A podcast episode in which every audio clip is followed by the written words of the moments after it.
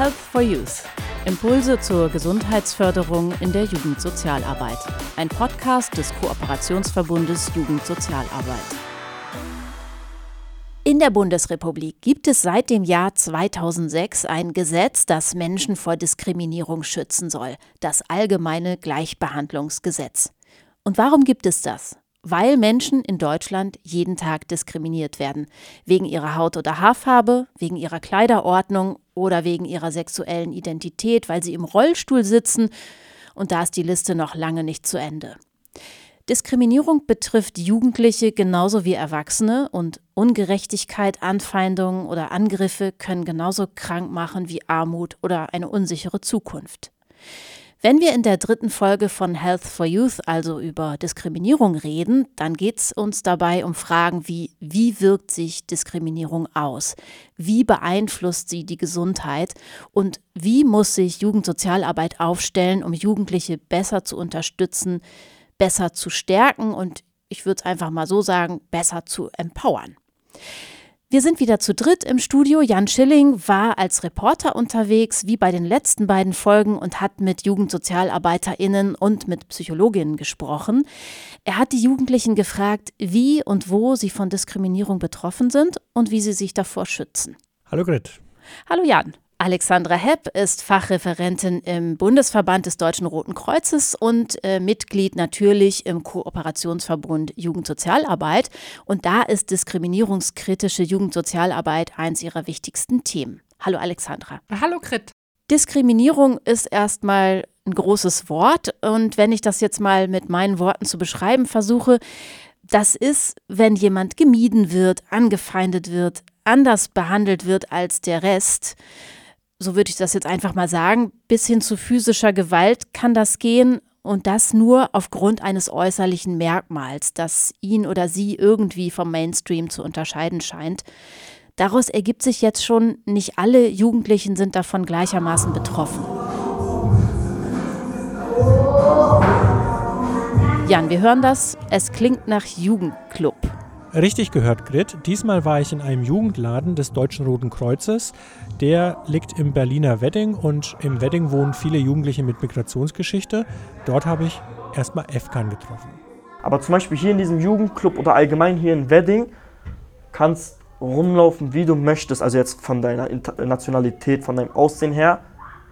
Du fühlst dich einfach wohl. Zum Beispiel, wenn ich jetzt hier rausgucke, hier sind Araber, Türken, Afghanen, hier ist alles, hier ist es gemischt. Und hier gibt es nicht zum Beispiel, warum bist du braun, warum bist du Afghane, warum kannst du kein Deutsch. Du spielst einfach mit ihm, du fragst ihn, möchtest du spielen? Ja, wir spielen. Ja, ich finde, das beschreibt ja ganz gut die Aufgabe dieses Jugendclubs und der Jugendsozialarbeit. Räume zur Verfügung stellen und speziell für unsere heutige Folge eben diskriminierungsfreie Räume. In dem Jugendclub im Wedding ist Migration normal. Draußen ist das allerdings anders. Ich habe aus den Gesprächen, die ich geführt habe, einfach mal drei Erfahrungen ausgewählt von Mohammed, Walid und Malak. Malak wurde während der Pandemie in einem Bus von einem älteren Herrn rassistisch beleidigt. In Berlin war es ja so, dass man erst ab 14 eine FFP2-Maske tragen musste und Malak war damals noch jünger und hat einfach eine andere Maske aufgehabt, so eine Stoffmaske beispielsweise. Daraufhin hat mich dann ein älterer Herr angesprochen und ähm, hat auf einmal äh, mich angemeckert und angeschrien und meinte, ja, ihr Ausländer, ihr, trägt, äh, ihr halt, haltet euch nicht an die Regeln von Deutschland und an die Gesetze und äh, so hat er halt dann angefangen zu reden und hat alles auf die, äh, auf die Herkunft äh, abgespielt und äh, ja, das war halt schon so eine Erfahrung und wo ich echt gemerkt habe, also es gibt noch Menschen, die so ein bisschen nicht schön damit umgehen.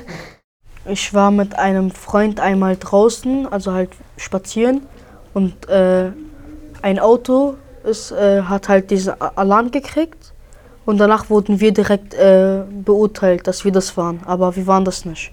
Ich war mit einem Freund draußen, er hat so irgendwas so aus Versehen von ihr runtergefallen, da kam so eine alte Frau, sie hat gesagt, die lebt hier in Deutschland, das ist Umweltverschmutzung und so. Wir haben sie gesagt, ja, wir wollten es doch gerade aufheben, das war doch nicht, das war doch aus Versehen.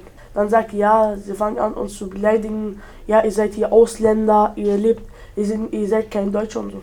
Okay, ich würde sagen, bleiben wir mal kurz bei dem Thema rassistische Diskriminierung, auch weil dazu bei den Antidiskriminierungsstellen die meisten Beschwerden eingereicht werden. Das ist so ungefähr gleich auf mit Beschwerden von Leuten mit Behinderung, aber eben rassistische Diskriminierung ist an der Spitze. Wir haben also Malak, Mohammad und Walid gerade gehört, die berichten über ihre Erfahrungen mit Vorurteilen.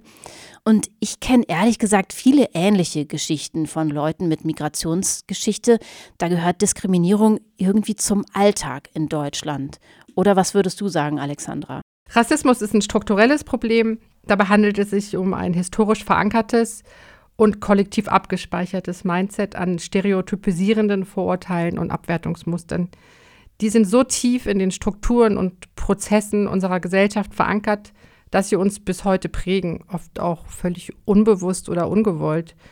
Das betrifft aktuell vor allen Dingen den Bereich des Wohnungsmarktes, etwa bei der Wohnungssuche, den Kontakt mit Polizei und Ordnungsbehörden, den Bereich des Familienrechts, also zum Beispiel konkret, wenn Menschen mit Einwanderungs- oder einer Fluchtgeschichte in Bezug auf den Umgang mit ihren Kindern sich diskriminiert fühlen und nach wie vor auch den Bildungsbereich. Und das spiegelt sich so auch äh, im jüngsten Bericht der Antidiskriminierungsstelle des Bundes wider.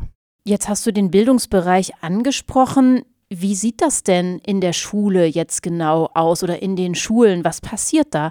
Was erleben Schülerinnen und Schüler mit Migrationsgeschichte? Jugendliche mit Migrationsgeschichte erleben rassistische Diskriminierung im Bereich Schule Ausbildung nach wie vor oft noch in verbaler Form, beispielsweise in Form von Beleidigung, Mobbing oder Abwertung. Auch erfahren sie äh, jetzt eher im strukturellen Kontext beim Zugang zu Schulen, insbesondere Gymnasien und Hochschulen, sowie bei der Beurteilung von Leistungen nach wie vor Benachteiligungen. Das macht sich dann auch anknüpfend an unsere beiden letzten Podcast-Folgen natürlich auch dann im Übergang in Ausbildung und Arbeitswelt deutlich bemerkbar. In der letzten Folge, da haben wir ja auch die Psychologin Mechtel Kemmer gehört. In dem Interview hat sie mir auch erzählt, dass Menschen mit Migrationshintergrund sich viel mehr anstrengen müssen, um ihre beruflichen Ziele zu erreichen. Das ist so eine große Anstrengung, auch eine große Willensanstrengung mit einer hohen Disziplin, die die jungen Erwachsenen auch dort abverlangt wird. Und ich glaube auch, dass sie häufig auf wenig Menschen treffen, die, die dieses Problem sehen und sie da weiter drin ähm, bestärken, am Ball zu bleiben. Soweit Frau Kemmer. Bleiben wir mal eben bei dem Bildungsthema. Da ist ja gerade der Chancenmonitor des IFO-Instituts rausgekommen. Und das war mal wieder ein großer Aufreger, obwohl wir das Problem ja seit langem kennen. Kinder von Akademikern, Akademikerinnen haben nach wie vor die besseren Chancen. Das ist ja eigentlich nichts Neues. Nee, eigentlich nicht. Aber ähm, entscheidend äh, für die Bildungschancen sind nicht nur das Bildungsniveau, der Eltern, sondern auch der ökonomische Background der Eltern. Familien, in denen die Eltern kein Abitur haben, einen Migrationshintergrund haben und ein Einkommen von unter 2600 Euro. In diesen Haushalten schafft es nur etwa jedes fünfte Kind aufs Gymnasium. Wenn aber beide Eltern Abi haben, ein Einkommen über 5500 Euro und keinen Migrationshintergrund, liegt die Wahrscheinlichkeit dagegen bei über 80 Prozent.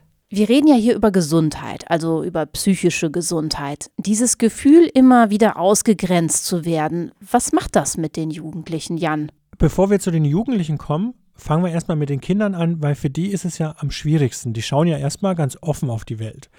Lucia Muriel, die ist Psychotherapeutin und arbeitet mit Menschen aus der BIPOC-Community, also mit People of Color, indigenen oder schwarzen Menschen. Sie beschreibt, wie schleichend im Grunde die Diskriminierung schon im Kindesalter beginnt. Also sie senden aus, ich komme auf dich zu, ich bin neugierig, ich möchte alles kennenlernen, ich möchte äh, Teil von allem sein. Und die Rückmeldung ist, die Rückkopplung, auch die nichtsprachliche ist, nein, also du gehörst nicht ganz dazu, mit dir kann ich nichts anfangen, ich bevorzuge andere mehr als dich und, und so weiter. Und diese Botschaft, mit diesen Botschaften äh, müssen sozusagen von Rassismus betroffene äh, Kleinstkinder und ähm, dann später Kinder und Jugendliche, Heranwachsende, praktisch im Alltag klarkommen. Die Psychologin kritisiert, dass die psychischen Auswirkungen von alltäglichem Rassismus noch viel zu wenig erforscht sind. Zum Beispiel wissen wir fast gar nichts darüber, was macht das mit meinen Entwicklungsressourcen? Also äh, wir sprechen ja jetzt von einer Ungleichheit gegenüber Menschen, die als weiß gelesen werden, als dazugehörig, als das sind die, denen alles zusteht, das sind die, die selbstverständlich nach vorne kommen, die sowieso ganz äh, prägend sein werden und auch äh, an allem teilhaben dürfen. Und da wir sozusagen noch in einem gesellschaftlichen Verständnis leben, dass Rassismus gar nicht existiert, und dass Rassismus gar keine Rolle spielen kann und dass es auch an den betroffenen Menschen liegt, wenn die sich sozusagen so anstellen. Oft wird der Begriff benutzt, sich zum Opfer zu machen. Die meisten Jugendlichen, mit denen ich gesprochen habe, sagen, dass sie keine großen Probleme mit Rassismus haben. Ein Jugendlicher hat mir gesagt, das liegt einfach daran, dass, er, dass sein Freundeskreis international ist. Dann zum anderen natürlich auch, dass im Wedding viele Menschen mit Migrationsgeschichte leben.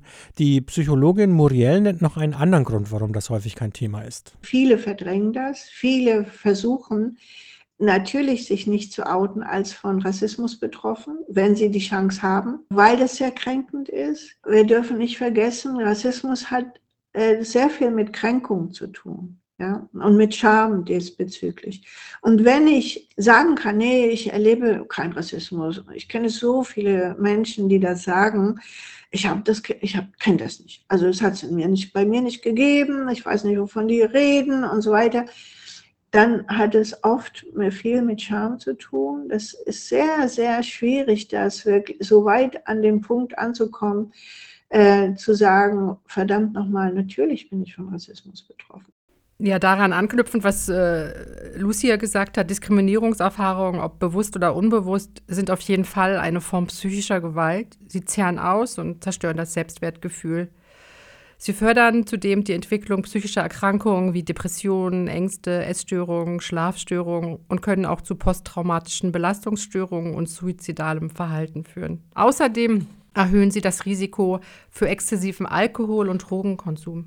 Und die ganze Situation ist natürlich in der Pandemie noch viel schlimmer geworden. Das Risiko, etwa an Depressionen zu erkranken, hat sich bei jungen Menschen mit Migrationsgeschichte in der Pandemie sogar verdreifacht. Äh, so steht es zumindest beim Bundesinstitut für Bevölkerungsforschung. Ich glaube, dass die Pandemie diese Ausgrenzungserfahrung nochmal enorm getriggert hat, dass viele Jugendlichen mit enormen Retraumatisierungen sozusagen äh, äh, ähm, zu Hause gesessen haben und sich das natürlich nicht so erklären konnten. Ja, dieses jetzt, jetzt äh, ist erstmal Schluss mit Treffen und erstmal Schluss mit äh, ähm, Zusammenkommen und so weiter. Und dieser Rückzug und man weiß nicht, kommt jemand jemals wieder auf mich zu?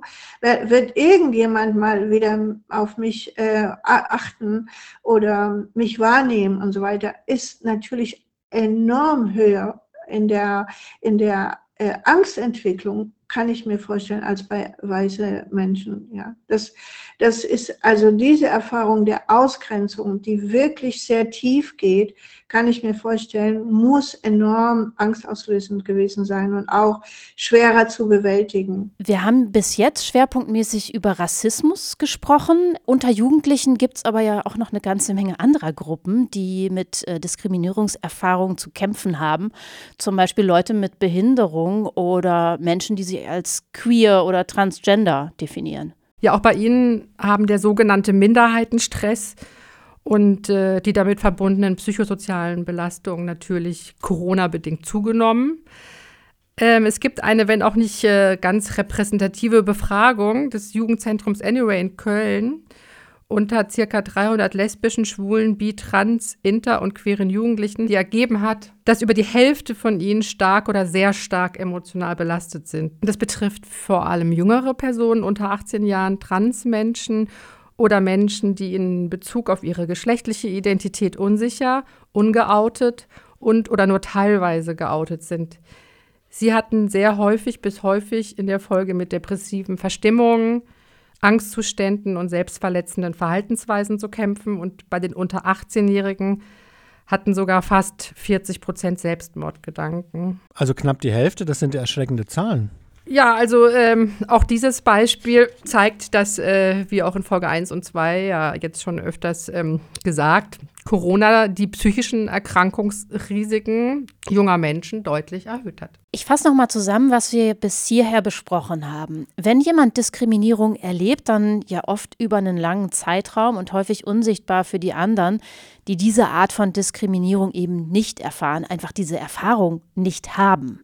Und aus Scham sprechen die Betroffenen oft ja dann auch selber nicht darüber, was die Sache kein bisschen besser macht, gerade wenn wir über die psychischen Folgen reden. Depressionen, Ängste, Sucht sind so ein paar der Risiken, die definitiv steigen, hast du gesagt, Alexandra.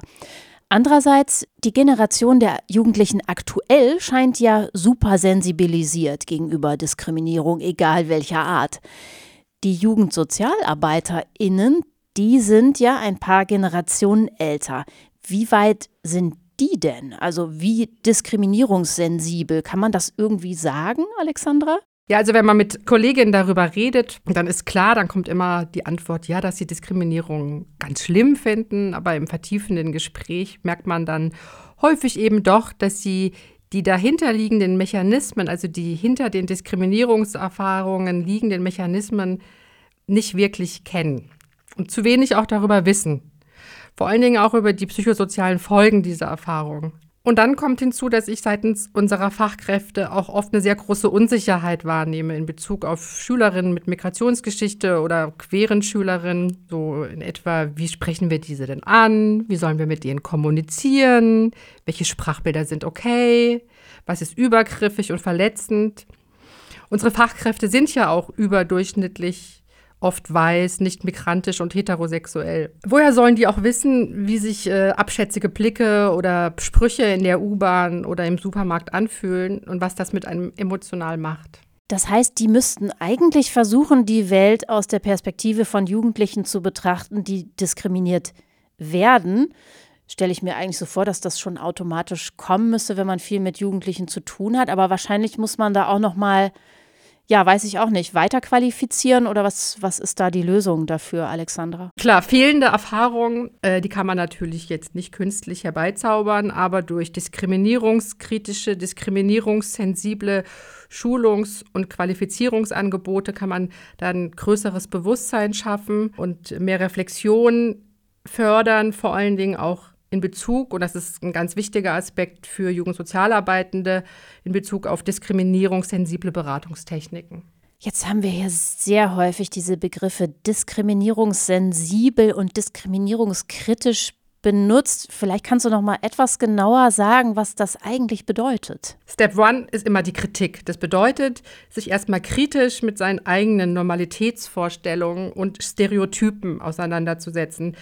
In Bezug zum Beispiel auf Geschlecht, Gender, sexuelle Identität, Hautfarbe oder Religionszugehörigkeit. Dazu gehört auch eine kritische Auseinandersetzung mit seiner Sprache, seinen Sprachbildern, der eigenen Geschichte und natürlich damit verbunden auch immer seinen eigenen sozialen Privilegien, die man genießt. Das ist ein bisschen so wie bei einer Psychoanalyse. Ähm, zugegebenermaßen kann das intellektuell auch mal ein bisschen anspruchsvoller werden, wenn man sich ernsthaft darauf einlässt. Ja, das war der erste Step und das heißt, es gibt noch einen zweiten. Ja, also durch Wissen und Reflexion wachsen dann im besten Fall Empathie, die Fähigkeit für Perspektivwechsel und äh, Handlungskompetenz. Das sind Schlüsselkompetenzen von Fachkräften der Jugendsozialarbeit. Von diesen Kompetenzen hängt dann auch ganz entscheidend die Qualität und die Wirksamkeit von Jugendsozialarbeit wie empathisch kommuniziert eine Fachkraft? Wie baut sie Beziehungen zu den Jugendlichen auf? Wie berät sie diese? Wie reflektiert sie dann auch ihre eigene Arbeit und ihren Umgang mit den Jugendlichen? Dazu hören wir doch am besten mal Reza Jägana. Der ist nämlich pädagogischer Mitarbeiter im Jugendladen in Wedding. Äh, dort ist er übrigens schon seit 24 Jahren. Äh, das heißt, er hat jede Menge Erfahrung und der hat mir erzählt, was sonst noch in den Werkzeugkasten einer Fachkraft gehört. Vor allem ein relativ großes Herz, äh, Liebe zu Kindern und Jugendlichen, Offenheit, Belastbarkeit. Aber äh, neben all diese Sachen, diese Menschen sollen reflektierte so Menschen sein. Nicht mit großen Vorurteilen, egal gegenüber welcher so Gruppe. Und äh, wenn das der Fall ist, dann kann man diese Arbeit gut machen, egal. In einer Schule oder Kinder-Jugendeinrichtung oder in einem Kita. Soweit Resa aus dem DRK Jugendladen in Berlin-Wedding. Wenn wir jetzt aber mal in die Fläche blicken, wie sieht es denn in kleineren Städten oder auf dem Land aus? Beratungsstellen für Jugendliche mit Diskriminierungserfahrung fehlen vor allen Dingen im ländlichen Raum. Und flächendeckend äh, fehlen diese auch im schulischen Bildungs- und Ausbildungsbereich. Dort müsste es viel mehr niedrigschwellig zugängliche Anlaufstellen und auch ein verbessertes Beschwerdemanagement geben. Für Einrichtungen in der Jugendhilfe sind Beschwerdeverfahren schon seit langem gesetzlich vorgeschrieben und die Schulen hinken hier wirklich deutlich hinterher, das muss man schon sagen. Auch gegebenenfalls durch Jugendsozialarbeitende moderierte Schutzräume für junge Menschen mit Diskriminierungserfahrungen sind wichtig und schaffen nicht unbedingt, wie von Politikern manchmal herbeigeredet, Parallelwelten, sondern sind wichtig für Erfahrungsaustausch und auch zur Etablierung von Empowerment-Räumen. Davon haben wir in der ersten und zweiten Folge schon viel gehört, von diesen sicheren Räumen, von Austauschräumen, also auch an, an Schulen beispielsweise, wo Jugendliche sich einfach äh, treffen können. Das ist für die diskriminierungskritische Jugendsozialarbeit äh, auf jeden Fall nochmal ein ganz wichtiger Faktor. Das hat mir Lucia Muriel erklärt. Weil Jugendliche das wahrnehmen, daran orientieren sich die Jugendlichen. Gibt es da Räume, wo das nicht mehr ignoriert wird, wo wir nicht mehr bei A anfangen müssen? Und dann ähm, die andere Ebene ist, dass wir auch uns trauen müssen, ähm, in den Einrichtungen äh, BIPOC, äh, SozialarbeiterInnen, eben äh, wirklich präsent zu haben. Ja. Diese Repräsentanz von, die sind so wie ich, das macht enorm viel aus. Ja, genau. Und anknüpfend an das, was Lucia hier sagt, sollte es gerade auch bei der Konzeption neuer bundespolitischer Programme und Projekte in der Jugendsozialarbeit verstärkt um die psychosozialen Problemlagen junger Menschen mit Diskriminierungserfahrung gehen. Ihre verschiedenen Lebensrealitäten unter Einbezug einer intersektionalen Perspektive sollten hier viel mehr noch im Hinblick auf die Themen Gesundheit und Gesundheitsförderung in den Blick genommen werden. Und bei diesen Projekten sollten die von mir vorhin auch schon angesprochenen Austauschräume und diskriminierungssensiblen Beratungsangebote automatisch immer mitgedacht werden. Perfekt wäre, wenn wir alle diskriminierungssensibel wären und das am besten für alle Ungerechtigkeiten und Ungleichbehandlungen, die es so gibt. Das fände ich natürlich auch gut, aber die Realität sieht anders aus. Noch könnten wir ja optimistisch formulieren. Das heißt aber auch, Jugendsozialarbeit wird gebraucht, nach wie vor und gerade auch in der Gesundheitsförderung. Dann erlaubt mir noch einen kleinen Ausblick auf die nächste Folge. Da reden wir über Sozialarbeit, die sich besonders auf Mädchen fokussiert. Mädchen haben in der Pandemie besonders gelitten und die gesundheitlichen Folgen sind noch immer deutlich spürbar. Wie Jugendsozialarbeit darauf reagieren kann, das ist das Thema in der kommenden Episode. Schön, dass ihr heute dabei wart. Danke fürs Zuhören und abonniert uns doch gerne überall da, wo es Podcasts gibt. Health for Use. Impulse zur Gesundheitsförderung in der Jugendsozialarbeit ist ein Podcast der Federführungsgruppe Psychosoziale Gesundheitsförderung in der Jugendsozialarbeit des Kooperationsverbundes Jugendsozialarbeit. Redaktion Felicia Heidel, Alexandra Hepp, Claudia Linzel, Xenia Romadina, Christian Schuko, Tina Mariani Siutis, Peggy Strahl. Moderation Grit Eggerichs. Mit Efkan, Malak, Mohammad, Walid, Mechtel Kemmer, Lucia Muriel, Reza Jägana und Jan Schilling. Dieser Podcast ist finanziert aus Mitteln der Glücksspirale. Eine Produktion frisch aus dem Akustikwerk 2023.